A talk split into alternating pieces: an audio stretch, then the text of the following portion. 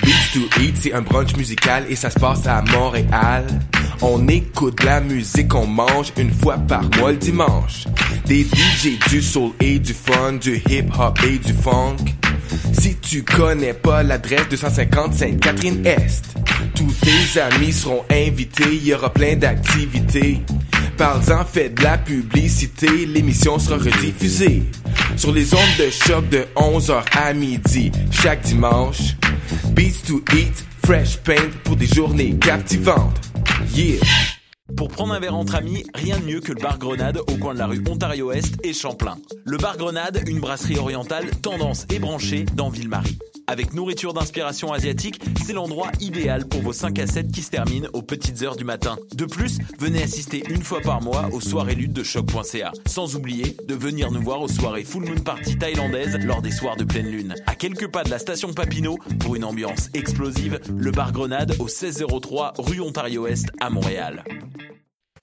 Le Café Aquin, c'est le café étudiant des sciences humaines, sciences politiques et droit. Situé au deuxième étage du pavillon Hubert Aquin, au local A2030, il est ouvert à toute la communauté de l'UCAM. C'est un projet étudiant entièrement géré par ses membres. Café filtre et spécialisé, sandwich, viennoiserie, jus, fruits et bien d'autres vous attendent dans une ambiance décontractée et propice au travail scolaire. Situé au deuxième étage du pavillon Hubert Aquin, au local A2030. Le café est aussi disponible pour organiser vos événements. Pour nous contacter, café.aquin@gmail.com ou poste 0291. Vous écoutez Choc pour sortir des ondes.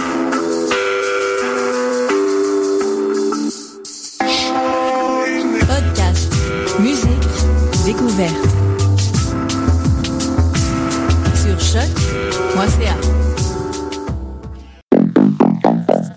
Lopo Vendano, le show 100% débat.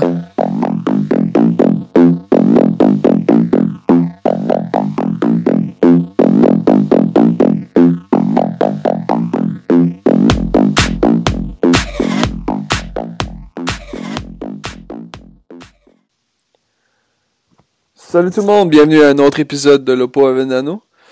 C'est déjà la 20e, Alec. Que de beaux souvenirs déjà. Et on, on est encore là pour quoi 250 épisodes, hein?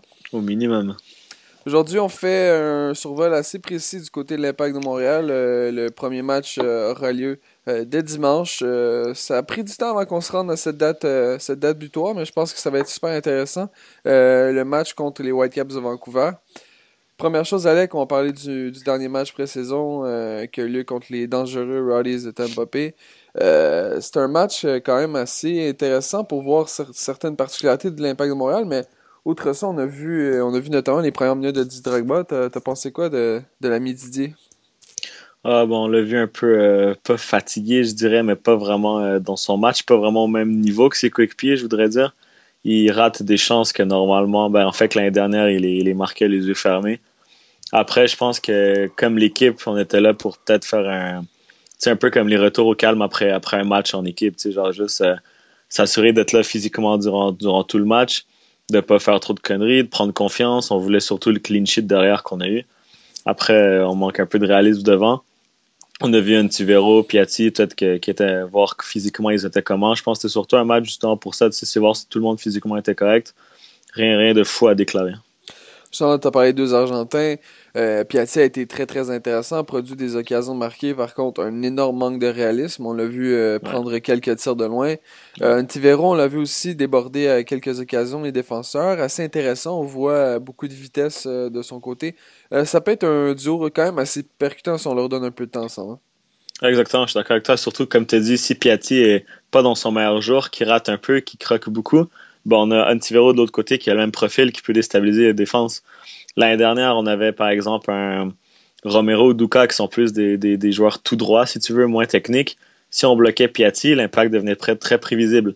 Là, si Piatti est bien bloqué, on a Antivero de l'autre côté aussi qui peut, euh, qui peut dribbler un peu la défense, qui peut déstabiliser une défense. Donc, je trouve ça très intéressant d'avoir deux profils sim- similaires.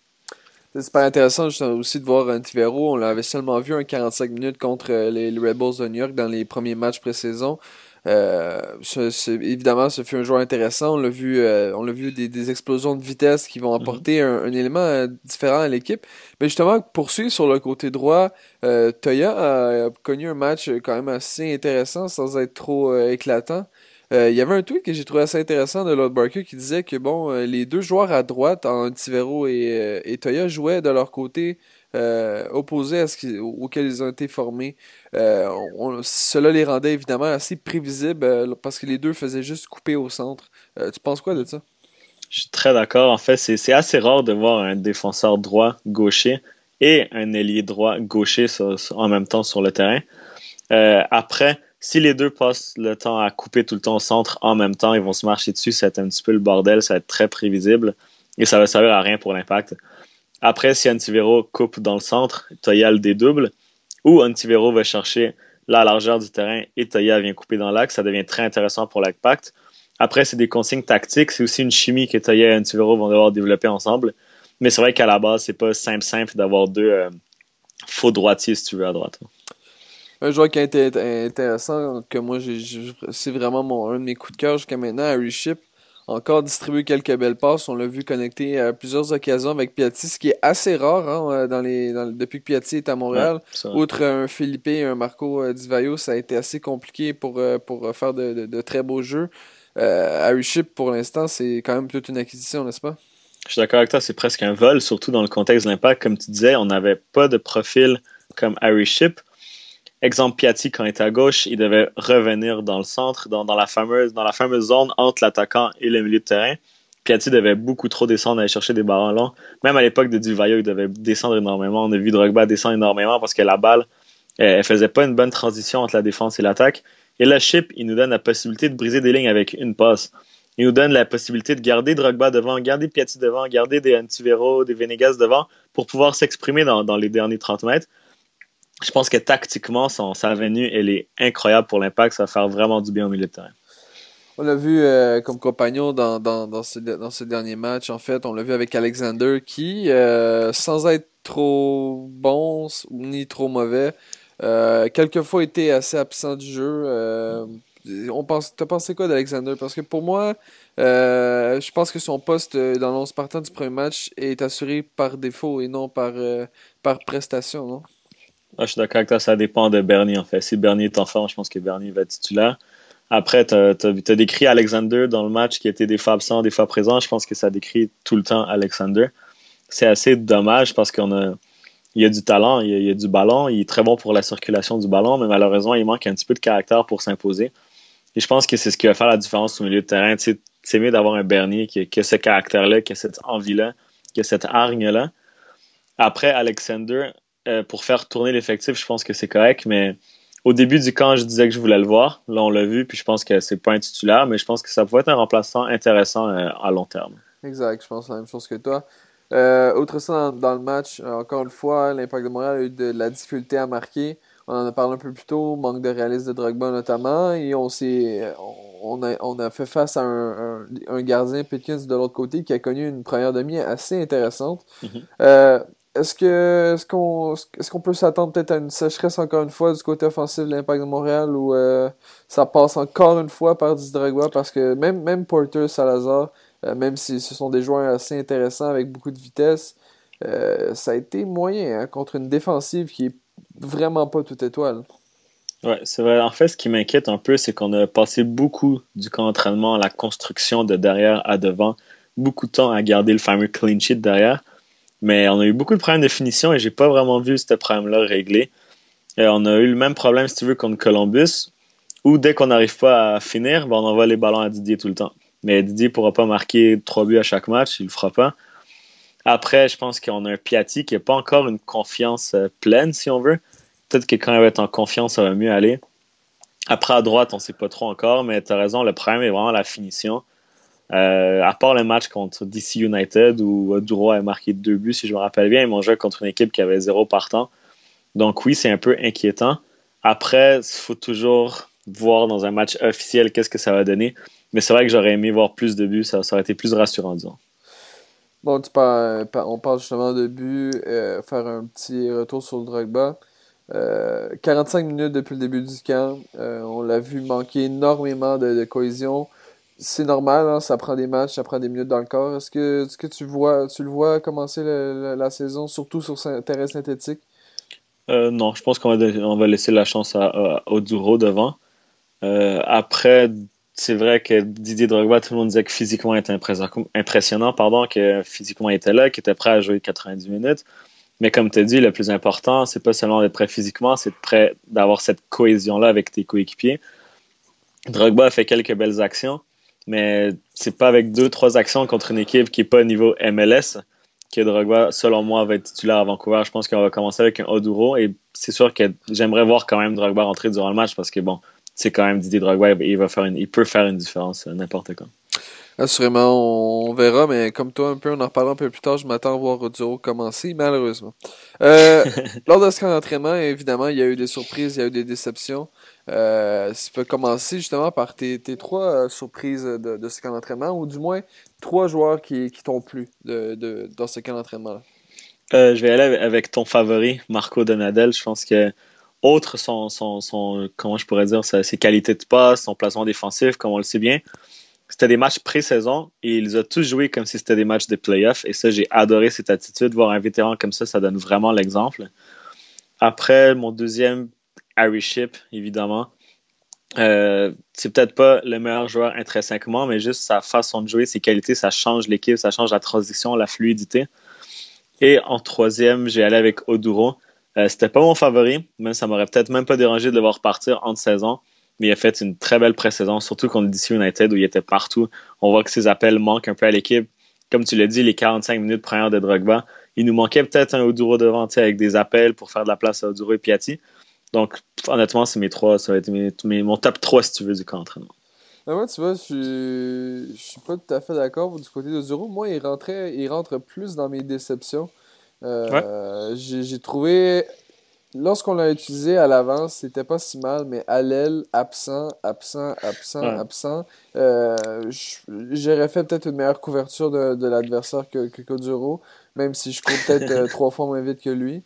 Euh, vraiment, ça a été assez compliqué. Dominique Oduro à l'aile, j'ai toujours douté de, de, de, de, ses qualités, mais bref, on en reparlera. Euh, pour ma part, c'est sûr que euh, en termes de surprise, Salazar a quand même été assez intéressant. Il a donné des beaux flashs, mais j'ai l'impression qu'on a le droit à un, comme dans le temps avec les Canadiens, un Guillaume la tendresse, là, qui fait des beaux flashs au camp d'entraînement, puis après ça, ça va s'éclipser euh, en saison. Je pense que je pense qu'il a tout donné. Puis Porter pour moi est encore dans encore plus haut dans, dans, dans la hiérarchie, selon moi.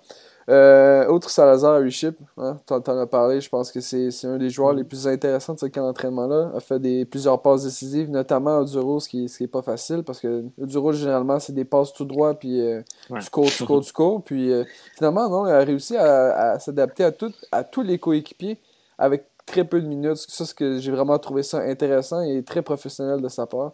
Et mm. Marco Donadel, comme tu l'as dit, je pense que ah, outre le qui, qui est là pour jouer, là, je pense que c'est Marco Donadel qui, qui, a vraiment est arrivé au camp d'entraînement avec une, une mission d'entre-saison de se préparer physiquement pour pas avoir à faire face au même défi que l'an passé. Puis je pense que je pense qu'il a réussi. Euh, du côté des déceptions, Alec, qui, qui sont tes trois déceptions? Euh, J'allais avec Jérémy Gagnon l'appareil. Pas que, comment je pourrais dire, s'il n'était pas favori pour être titulaire en MLS, c'était pas un joueur qu'on s'attendait à qu'il fasse un impact chaque match. Mais je pense qu'à son âge, j'aurais, aimé qu'il démontre justement, qu'il brouille les cartes, en fait. Qui, qu'exemple, qui prenne la place peut-être d'un Malice dans l'alignement, tu comprends? sais surtout qu'il est formé au club, vraiment qu'il donne tout sur le terrain. Et honnêtement, je pense qu'il a, a montré qu'il va devoir passer encore une saison au FC Montréal. Et c'est pas que je crois plus en lui, c'est pas que je dis pas qu'il a pas le talent pour la MLS, mais on l'a vu sur Twitter, les débats, beaucoup plus de monde commence à penser est-ce qu'il y a le talent pour la MLS finalement? Ça, je pense que ça en dit beaucoup. Et je trouve ça très dommage parce que c'est un jeune rempli de talent qui est très intelligent tactiquement. Donc j'étais un petit, un petit peu déçu de ça. Sinon, euh, Victor Cabrera, je ne l'ai pas trouvé aussi serein durant la saison. Après, je sais que c'est juste des pré-saisons et tout, mais j'ai l'impression que, comme on dirait qu'il n'a plus envie de, se battre pour sa place, on dirait qu'il pense qu'il est déjà titulaire, alors ça va, il joue pas trop il joue pas trop trop euh, à son meilleur. Et ça, je pense, c'est un peu dangereux parce que quand la MLS va arriver, c'est un rythme plus élevé, plus physique. Et Cabrera, c'est quelqu'un qui doit se donner vraiment à 200% pour faire le travail. Euh, sinon, comme je pense que c'est pas mes déceptions principales. Euh, J'en vois pas d'autres euh, vraiment grosses. Peut-être Maxime Tissot, mais même là, Maxime Tissot, je pense qu'il a quand même tout donné durant les matchs. Oui, c'était difficile, mais il donnait ses 200% tout le temps. Donc, je pense que entre déception, c'est surtout sa mentalité que j'ai aimée. Ouais, peut-être à un moment donné aussi, il faut, faut, voir que les joueurs sont peut-être un petit sont limités. Là. C'est pas, pas tous des, des, joueurs de calibre international. Puis on peut pas s'attendre nécessairement à des performances incroyables.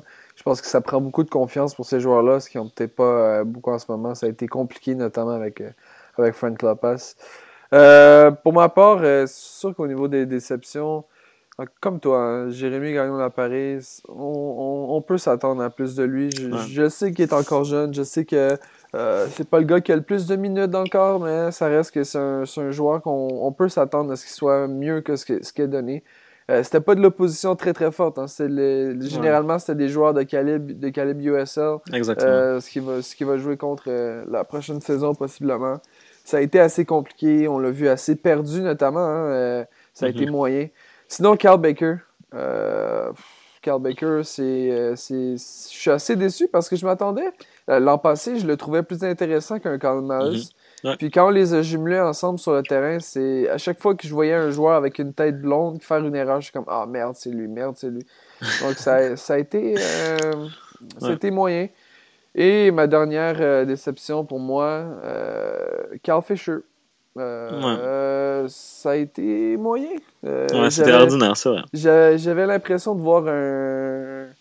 Je sais pas moi, un gars de la PLSQ se ramasser là-bas, puis sans enlever au gars de la PLSQ, mais je pense pas qu'il y, avait, il y avait. Il y aurait beaucoup de joueurs auraient pu faire une meilleure prestation que Carl Fisher, surtout sur un match contre des adversaires assez limités. Euh, je sais pas. Il faut, faut, voir, faut voir ce qu'il peut nous donner. Peut-être un manque de confiance. Ceci, c'est apprendre un nouveau système de jeu. On voit que Mora fait des efforts pour que les, tous les joueurs soient impliqués sur le terrain.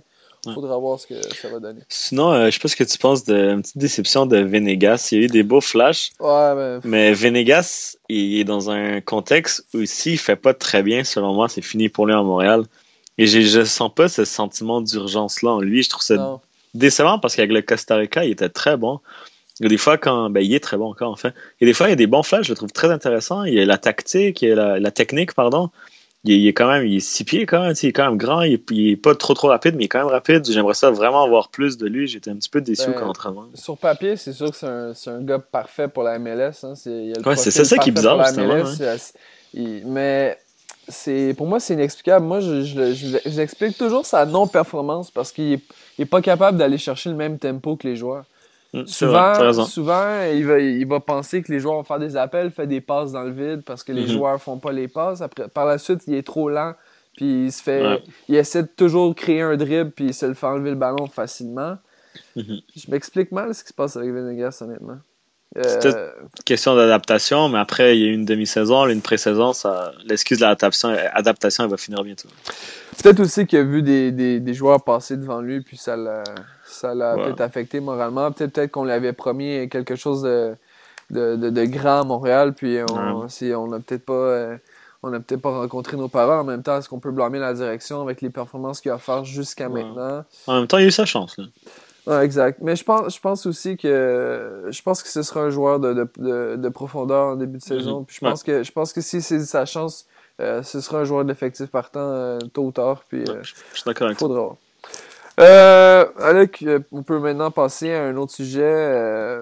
justement, on va faire un, parallèle avec les joueurs du FC Montréal et les joueurs issus du repêchage.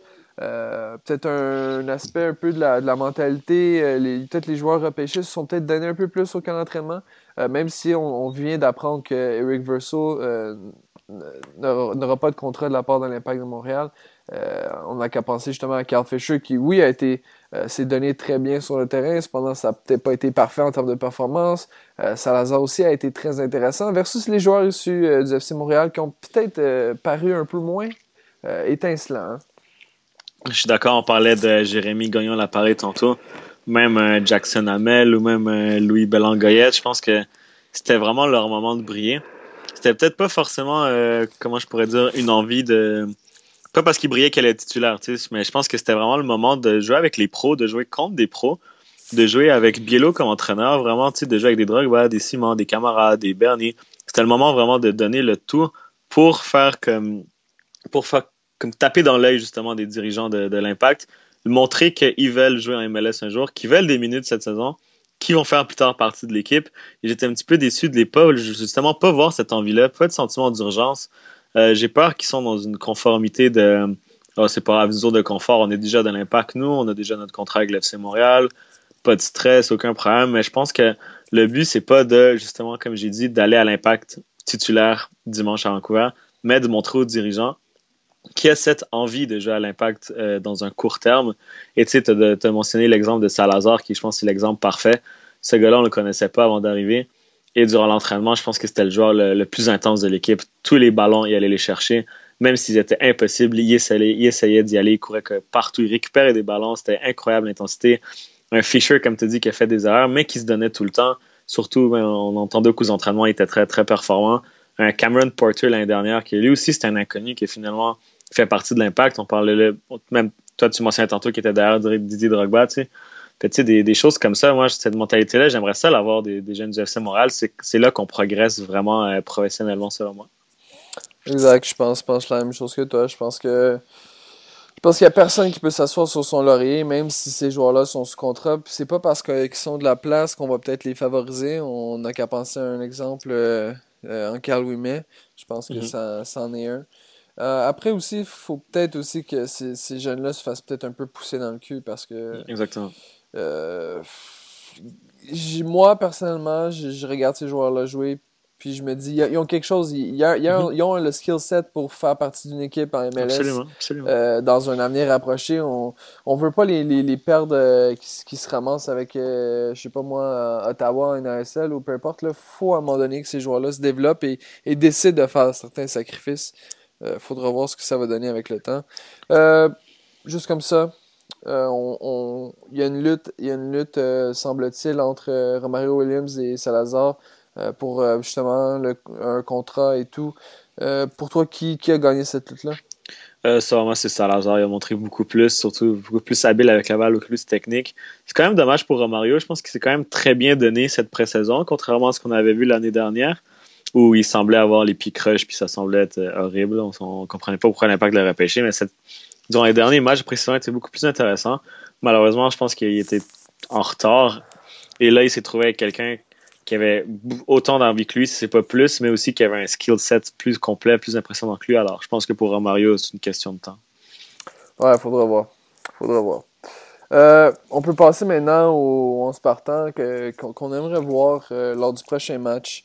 Euh, qui aura lieu, encore une fois, à Vancouver ce dimanche.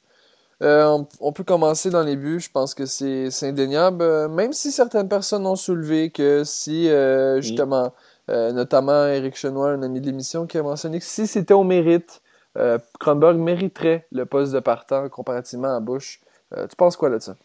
C'est très difficile comme débat, honnêtement, parce que Kronberg était très très bon, était très solide mais Bush a été bon aussi. Si Bush a été mauvais durant les matchs, on aurait peut-être eu une hésitation plus grande, mais Bush a fait le travail aussi. Il n'a pas été faible sur début. Il s'est amélioré dans, ses relances, ou surtout il a fait plus de relances courtes, moins de, dégage, moins de, dégagements n'importe où. Donc je pense que Bush, après la saison qu'il a eu l'année dernière, il mérite de commencer. Après, moi personnellement, si je serais mon Biello, disons, je dirais à Kronberg, le poste numéro un il est pour Bush pour l'instant, mais pas pour toute l'année je pense que Kronberg, si vraiment il se donne, il peut, aller chercher le poste de numéro un ou juste instaurer une compétition entre les deux qui va, pousser, qui va pousser Bush à être encore meilleur. Je pense que ça peut juste être bon pour l'équipe, mais pour moi, dimanche, je mettrais Evan Bush dans les buts. Ah ouais, tu vois, tu, tu, tu mentionnes un point, tu dis peut-être que euh, Kronberg aurait peut-être euh, l'opportunité de, de, de, gagner le poste de numéro un si jamais euh, une bonne performance et tout. Mais je, je sais pas, après, après la saison, exceptionnel Devin Bush l'an passé pour moi. Il me semble qu'il est numéro un sans aucun doute. Non, pour, en, ce moment, oui. Selon moi, tu as raison. La saison dernière, il méritait d'être numéro un. Je pense que même beaucoup, on, le voyait comme un des gardiens de l'année de la MLS. Il nous a sauvé beaucoup de fois. Après, si Kronberg est très, très, très solide, si Bush commence à avoir une baisse d'énergie, ou Bush se blesse, disons, on, ne lui souhaite pas bien sûr, et Kronberg, il te fait quatre matchs d'affilée, quatre clean sheets d'affilée, quatre matchs exceptionnels, qu'est-ce qu'on fait?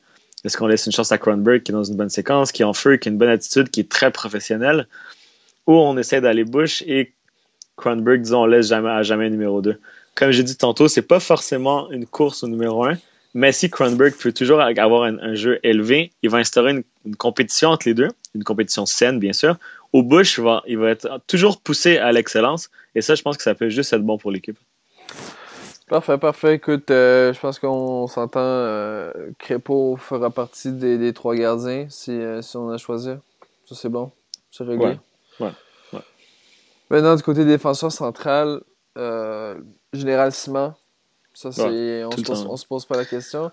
Par contre, euh, tu as mentionné peut-être une baisse de régime de Cabrera durant le camp d'entraînement. Est-ce que tu lui donnes euh, le départ par défaut ou tu pourrais peut-être faire place à un Vendré Lefebvre dans le premier match?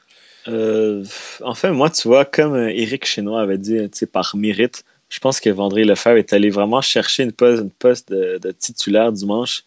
Euh, je pense pas que Bielo va mettre Lefebvre. Je pense qu'il mettait souvent Cabrera et Simon ensemble. Je pense que ça, peut nous dire qu'ils être les deux partants. Mais moi, selon moi, j'aurais mis Vendré Lefebvre avec Simon. Je pense qu'il a fait. Euh, après, il a fait un match avec la section canadienne contre les États-Unis où il a bien fait. Il a fait un bon camp d'entraînement. Il a toujours une attitude positive. Euh, il se donne tout le temps comme un fou sur le terrain, chaque minute à son 200%. C'est vraiment un gars qu'on voit qui aime l'impact de Montréal, qui, a le maillot à fond, qui va toujours mouiller le maillot.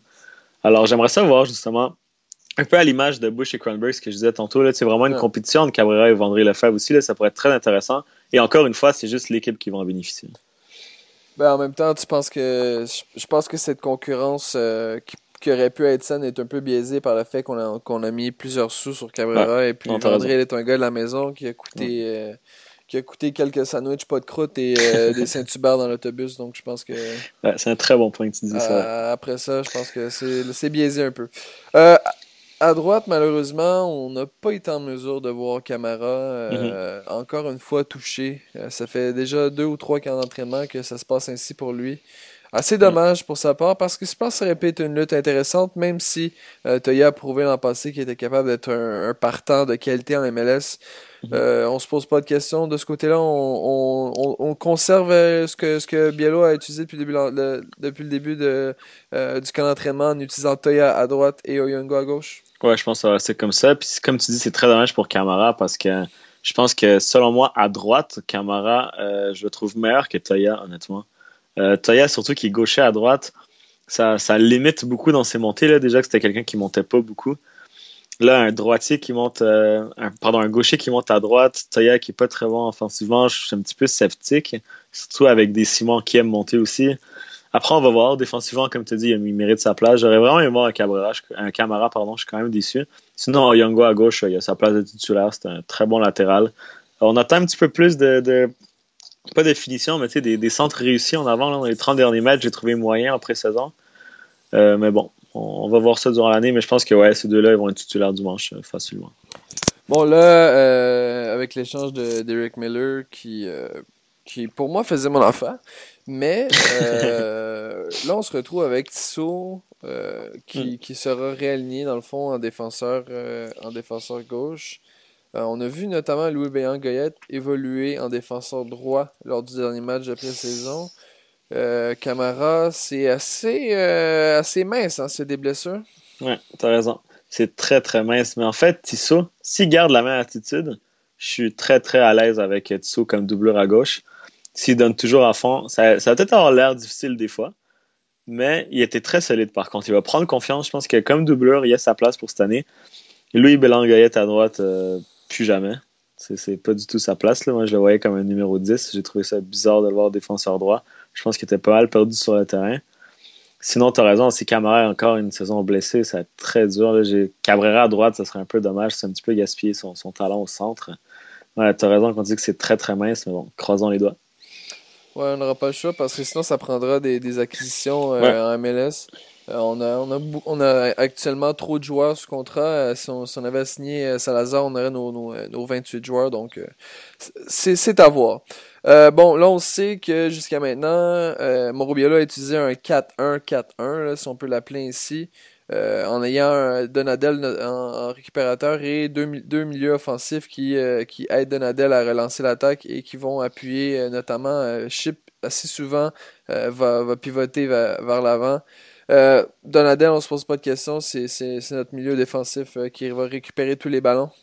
Ah ben, c'est Donadel, je pense que c'est le seul récupérateur pur dans l'équipe. Ça, ça va un, peu peur. Je, sais pas si tu avais vu la photo que Nilton avait mis, vraiment tous, avec tous les joueurs, avec tous les postes.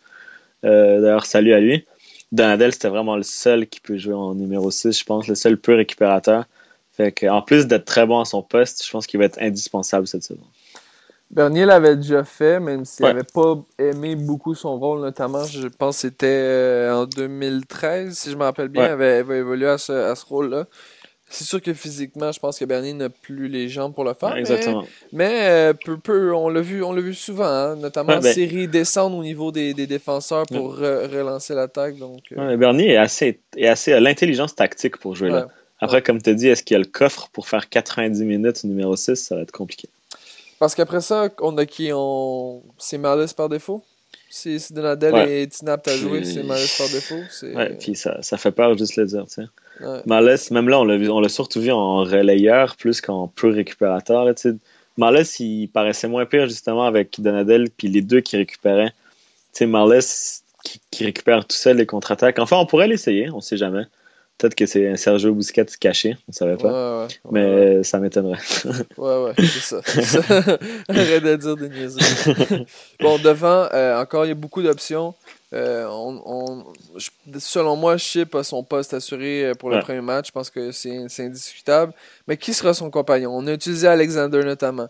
Euh, Venegas peut faire partie de l'équation. Baker mhm. est pas très loin derrière. Bernier, en, forme physiquement, peut être aussi du, du 11 partant.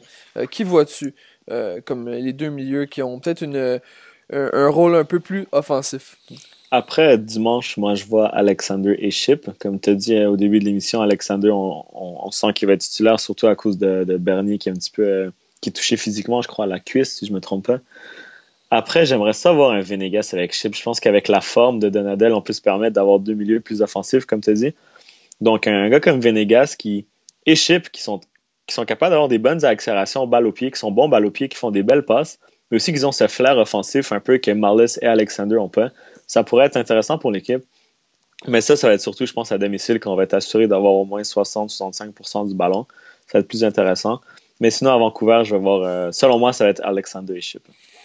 Ouais, je pense, je pense que oui. Puis, euh, faudra voir. Euh, Bernier, malheureusement, ça, me fait peur qu'il soit un peu blessé parce que ça. Je trouve qu'à chaque fois qu'il y a eu un pépin physique, ça l'a tellement retardé, a tellement dû bûcher tellement fort pour regagner son poste. Alors que pour moi, c'est un des joueurs, euh, au niveau mental, un des meilleurs joueurs sur ce terrain-là, est capable de calmer le jeu, capable de, faire bien des choses. Donc, euh, faudra voir. À gauche, c'est assez évident. C'est Piatti ou c'est rien? Ouais, exactement. Piatti, euh, je suis content aussi de, le voir plus en 10 dans, dans, l'optique où à gauche, il y a beaucoup plus de liberté. À gauche, il peut, il peut dribbler autant qu'il veut. Il peut vraiment plus faire mal à la défense à gauche. Il a moins de responsabilité défensive.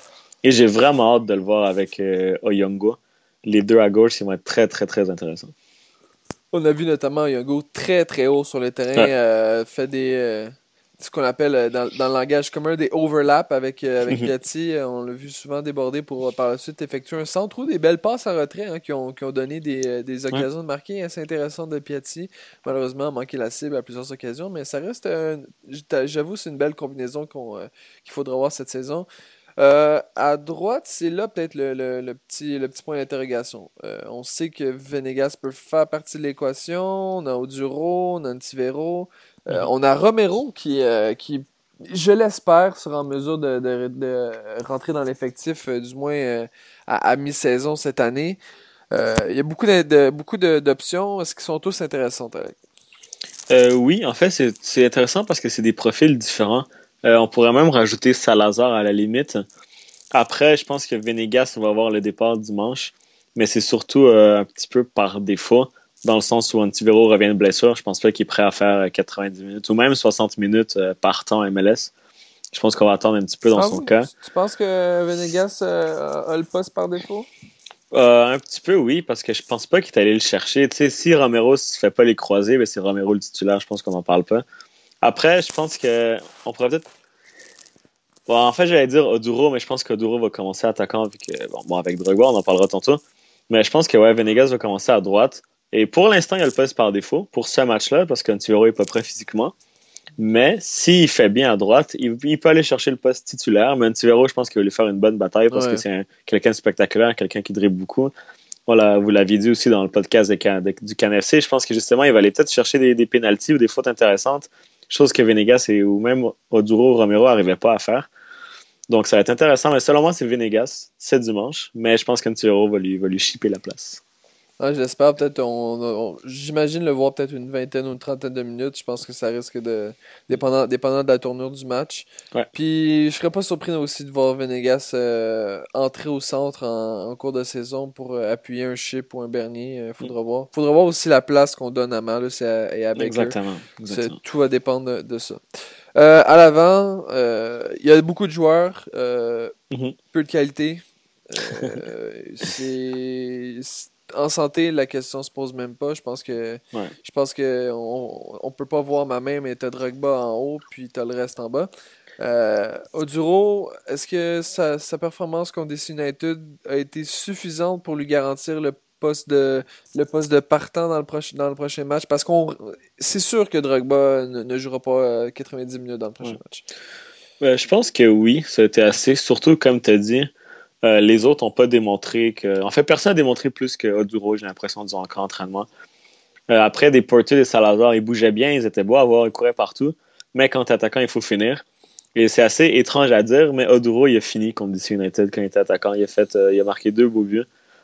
je pense qu'il y, en a, il en a marqué trois en tout, si je ne me trompe pas. Ouais. Trop, trop, ouais, exactement. Donc, tu sais, c'est déjà. Je pense que c'est lui qui a le plus de buts au entraînement. Donc, je pense que Oduro mérite sa place de titulaire dimanche autant j'étais pas un grand fan de lui. Euh, quand on regarde les stats, je pense en plus c'est toi Fred qui me sortait les stats d'avant, l'avant d'arriver à Drogba. Je pense qu'il était, euh, il y avait quoi, 40% au début. Il, il, y avait soit un but ou c'était soit une passe. Donc je pense que c'est un attaquant qui va mettre 10-15 buts par saison. Donc je pense qu'il mérite son poste d'attaquant. Oui, il va pas finir tout le début. Oui, il va rater des filets ouverts. Mais il va marquer des buts de temps en temps. Fait que pour dimanche, pour un, un 60-75 minutes, je pense que Duro il mérite sa place de titulaire. Parfait. Euh, dans les hiérarchie, tu vois qui? Euh, Bon, c'est sûr qu'il y a Didier, comme tu as dit en haut. Euh, J'ai avec Oduro deuxième et Porter troisième et Salazar quatrième. Mais Salazar, j'aimerais ça le voir euh, à l'aile plus qu'à l'attaque. Est-ce que. Parce que là, on parle notamment un tweet de, de, Nicolas Martineau qui disait que probablement que demain, ce serait annoncé que Salazar serait avec l'équipe poursuivrait son, parcours euh, avec le bleu blanc noir. Est-ce que tu penses que c'est peut-être bénéfique de peut-être l'envoyer euh, au FC Montréal, peut-être le, faire jouer des minutes? Parce que c'est sûr qu'il y, a beaucoup, beaucoup de, de, joueurs qui, peuvent évoluer en, termes d'attaquants et en termes d'aller droit. Mais là, tu vois, euh, ça c'est ma mentalité, mais après, quand un jeune se donne autant au camp, je pense qu'il mérite des, des, des minutes avec l'équipe première. Et là, ça tombe bien parce qu'on a des porteurs qui on, on, le sent pas très à l'aise encore. Là. Je pense que il, il joue avec une protège à son genou, des choses comme ça. On sent, un Didier est pas encore en pleine forme, un Romero est blessé. Je pense que c'est le temps de donner quelques minutes. Après, quand Romero revient, quand Drogba va commencer à marquer 2-3 euh, buts par match, là, c'est peut-être le temps d'aller au FC Montréal, faire des matchs complets et de le voir dominer en USL pour, on sait jamais, à moyen terme ou long terme, qu'il revienne vraiment encore plus fort à l'impact de Montréal. Mais au début, ça serait bien de donner des, un petit bonbon, là, des petites minutes avec l'impact, porter le chandail de l'équipe première, jouer au Stade Saputo, jouer avec des Dragba, jouer contre des Pirlo, des Lampard, etc. Pour garder vraiment dans son esprit qui est là, qui est proche de là, puis après lui laisser des minutes de jeu à ce moment-là. Ouais, c'est un, bon point, un bon point. Euh, bon, outre ça, euh, on n'a peut-être pas beaucoup parlé, mais Romario, c'est fini ouais, selon moi. Surtout avec. Euh, bah, quand en fait, j'avais pas vu le tweet, mais si Salazar s'est confirmé, je pense que Romero, Romario, ça va être fini. Surtout, euh, il y a le, petit jeune euh, Aman dans UFC Montréal qui, paraît, qui marque tout le temps au début. Je pense que lui, il faudrait lui vraiment laisser beaucoup plus de temps de jeu. Tandis que Romario, j'ai pas l'impression qu'il y ait une marge de, de, progression vraiment énorme. Je pense que, bah, voilà, exactement. Je pense que ça va être fini bientôt. Dommage, dommage, euh, parce que, bon, semblait, semblait sympathique. Hein, a dit que même Montréal, euh, il, a, conquis le cœur des, amateurs après 30 secondes au micro euh, devant Don Garber. Mais c'est compliqué sur le terrain. Hein. Je pense que l'impact visait à ce moment-là Carl Aaron, puis mm-hmm. c'était all-in vers le Canadien, puis sinon on s'en foutait un peu. Puis on a pris, on a pris le gars qui semblait le plus sympathique parce que il y avait des choix plus intéressants, à mon avis. Alec, euh, peut-être euh, un petit pronom pour euh, ce premier match au, au, BC Place. Ça va être très difficile comme match. Je pense que Vancouver, c'est une des gestions les plus intelligentes dans la MLS. Surtout avec bon, le, le Bolagnas, le dernier DP. Je pense qu'il va être très très bon lui. Sinon, je pense qu'on va, on va malheureusement perdre le premier match. Je vois une victoire de, de 3-1 de Vancouver. Oh. Mais je pense pas qu'on va mal jouer. Je pense surtout que Vancouver va juste être au-dessus. Et surtout, l'impact, je pense qu'ils ont une. Comment je pourrais dire Il leur manque vraiment une belle opposition. Peut-être. Euh, je pense que justement, la, première défaite va faire du bien. Je pense que ça va peut-être les réveiller un peu. J'ai l'impression que des fois, on joue avec une, certaine commodité. Comme si tout allait bien aller, la vie était belle, on, mm-hmm. va bien au camp d'entraînement. Mais j'ai l'impression que. C'est une petite défaite, là, genre, pour, se réveiller, pour lancer la saison, pour après revenir au, stade, olympique puis vraiment faire un plus grand match. Après, je dis, je dis 3-1. Je pense pas qu'on va se faire massacrer durant les 90 minutes. Là. Je pense que Vancouver va juste être un petit peu au-dessus de nous. Ils seront une équipe plus régulière que l'Impact, qui gère bien ses moments forts, qui gère bien ses moments faibles aussi. Ou l'Impact a peut-être un petit peu de difficulté, surtout les moments forts où on a de la misère à finir. Je pense que c'est ça qui va faire la différence au premier match. C'est intéressant ton point parce que tu on voit, euh, bon, moi personnellement, je le vois de cette façon-là, c'est que l'Impact doit s'assurer de Peut-être que mentalement, c'est limite encore. Hein. Je sais pas s'ils sont, sont très mm. très confiants. Puis je pense qu'une grosse défaite de 3-1 comme ça, ça pourrait faire très mal. Je sais pas ce que tu en penses, mais il me semble que, il que l'impact ne peut pas se permettre euh, un début de saison chancelant. Mais en fait, c'est peut-être biaisé mon, mon, avis parce que j'ai. En fait, je sais pas comment Bielo va aborder ce match-là. Je sais pas s'il va l'aborder avec un esprit conquérant puis on y va avec l'attaque et tout. S'il va comme ça, selon moi, la défaite de 3-1 est peut-être plus plausible. Après, s'il va, il bétonne, il joue le match nul. Peut-être qu'on va aller peut-être euh, chercher un match nul, mais j'ai vraiment de la difficulté à avoir l'impact gagné. Je pense juste que Vancouver, c'est une meilleure équipe. Euh, donc, c'est ça, mais question morale, comme tu as dit, c'est vrai qu'une défaite de 3-1, ça pourrait faire mal. Après, l'année dernière, on a eu un début de saison horrible et on s'est bien repris. Donc, je pense que les joueurs ont un gros mental. Tu as dit tantôt au Bernier que c'était l'exemple parfait. C'est parfait de l'impact. Justement, c'est le gars qui est capable de toujours relever l'équipe. Un Drogba aussi, un très bon motivateur. Simon aussi. Donc, je pense que je m'inquiète pas trop si on perd le premier match. Mais bon, après, si on prend 6-0, c'est autre chose. Mais non, je pense que le premier match, on, va bien faire. Mais je pense qu'on va juste euh, jouer contre une équipe meilleure que nous.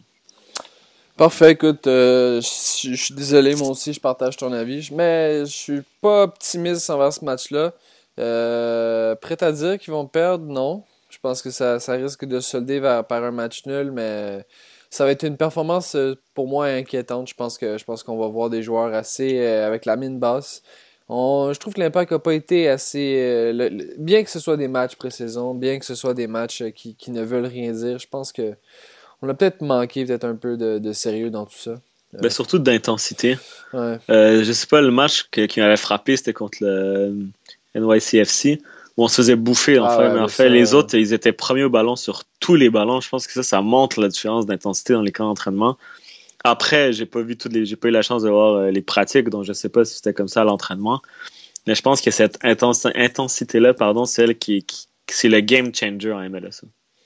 Ouais, euh, ça, c'est sûr. Puis, euh, terminant, tu parlais du camp d'entraînement. Je pense qu'on doit remercier Impact Media pour euh, le super contenu qui a été, qui a été publié pour, pour les, fans et les amateurs de, de l'Impact de Montréal. On, a pu suivre quand même un petit peu, même si c'était à, distance.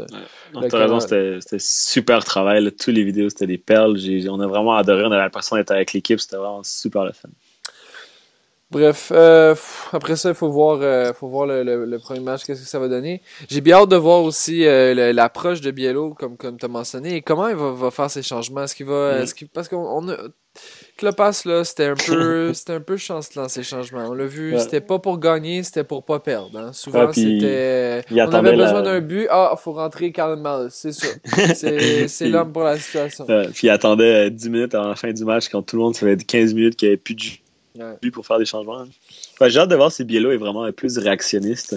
En fait, durant la, fin de saison, il, était, il attendait un petit peu beaucoup, mais c'était normal. C'était la première fois qu'il était entraîneur. Mais comme tu dis, j'ai vraiment hâte de voir ces, changements. Dans, dans, quelle mentalité il va les faire? Bref, c'est sur ça qu'on se quitte, Alec. Merci beaucoup encore une fois d'avoir été avec moi. Ça fait euh, plaisir, Fred. Déjà, on, on, atteint le premier, le premier milestone des, des 20 épisodes. Merci à tous de nous écouter, partager l'émission et commenter. On se retrouve, euh, Lopo sera présent lors du, du, prochain podcast du KNFC. On vous fera un petit, un petit recap de toutes les équipes en MLS, un petit preview assez intéressant. On aura un invité surprise. Donc, je vous invite à, à, nous écrire, partager le contenu comme je vous ai mentionné un peu plus tôt, puis on se reparle après le match contre Vancouver la semaine prochaine. Ciao, ciao tout le monde. Ciao. Ciao, ciao.